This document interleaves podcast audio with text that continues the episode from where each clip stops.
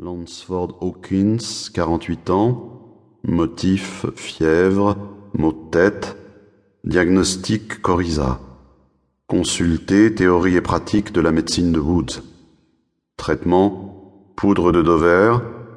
Sur insistance du patient, est soutiré 16 onces de sang en posant ventouse au bras gauche afin d'éliminer matière morbifique. Gardez le lit deux jours. Honoraire 50 cents réglé en liquide. Clémentine Croquette, 58 ans. Motif intestin bloqué. Diagnostic idem. Traitement calomel.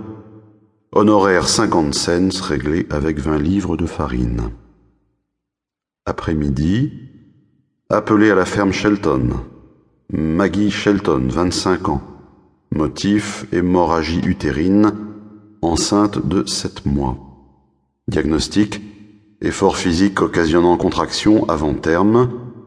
Consulter les femmes et leurs maux de Meg. Traitement teinture de valériane pour soulager disposition spasmodique. Garder le lit une semaine, pas de travaux des champs pendant mois suivant naissance enfant. Infusion de sonnelle noire deux fois par jour afin de diminuer saignement. Héliotrope même but, quoique pas convaincu de ses vertus. Honoraire 2 dollars, réglé en venaison de douzaine d'œufs livrés au prochain passage en ville. 1. Travis tomba sur les pieds de Marijuana en pêchant dans Caney Creek. C'était un samedi, la première semaine d'août, et après avoir aidé son père à pincer le tabac toute la matinée, il avait eu le restant de la journée pour lui. Il avait enfilé sa tenue de pêche et suivi cinq kilomètres de chemin de terre pour aller au bord de la French Broad. Il roulait vite, la canne et le moulinet brinque-ballant bruyamment sur le plateau du pick-up qui soulevait dans son sillage un nuage de poussière rouge. La Marline Van de Longriffle glissait sur son râtelier bricolé, à chaque virage un peu sec. Les vitres étaient baissées, et si la radio avait fonctionné, il l'aurait mise à fond. Le pick-up était un vieux Ford de 1966, esquinté par une douzaine d'années de travaux agricoles.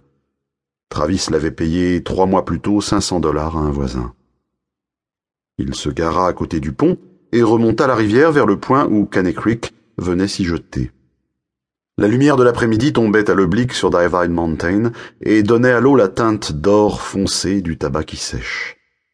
Un poisson jaillit des bas-fonds mais la canne à pêche à la cuillère de Travis était démontée, et même si elle ne l'avait pas été, il ne se serait pas donné la peine de lancer. Rien ne nageait dans la French Broad qu'il puisse vendre. Rien que des truites brunes et des arcs-en-ciel élevés en couvoir, quelques achigans à petite bouche et des poissons-chats. Les vieux qui pêchaient dans la rivière restaient au même endroit pendant des heures, aussi immobiles que les souches et les pierres sur lesquelles ils étaient assis. Travis aimait se déplacer sans arrêt, et il pêchait là où même les jeunes pêcheurs ne voulaient pas aller. En quarante minutes, il avait remonté Caney Creek sur presque un kilomètre, la canne encore en deux parties. Il y avait des truites dans ce tronçon inférieur, des brunes et des arcs-en-ciel qui venaient d'en bas de la rivière, mais le vieux Jenkins refusait de les acheter.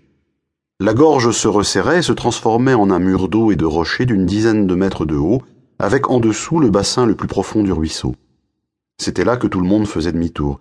Mais Travis avança dans l'eau jusqu'à la taille pour atteindre le côté droit de la chute. Puis il commença à grimper, la canne serrée dans sa main gauche, ses doigts utilisant saillies et fissures comme prise et comme appui. Arrivé en haut, il emboîta les deux éléments de la canne et fit passer du monofilament dans les anneaux. Il s'apprêtait à attacher la cuillère Panther Martin argent quand un tapotement se fit entendre au-dessus de sa tête.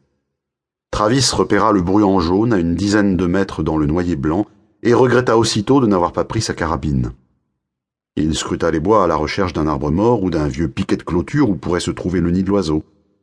Un type de Marshall qui montait des mouches donnait deux dollars pour un bruant jaune ou un canard carolin, cinq cents pour une seule belle plume, et Travis avait besoin du moindre dollar et de la plus petite pièce de cinq cents s'il voulait payer l'assurance de son pick-up ce mois-ci. Les seuls poissons qu'on trouvait aussi loin étaient ce que les manuels de pêche et les magazines spécialisés nommaient les saumons de fontaine, même si Travis n'avait jamais entendu le vieux Jenkins ni personne les appeler autrement que truites mouchetées. Jenkins jurait ses grands dieux qu'elles étaient meilleures que n'importe quelle brune ou arc-en-ciel, et les payait cinquante cents pièces à Travis, aussi petite soit-elle. Le vieux Jenkins les avalait avec la tête.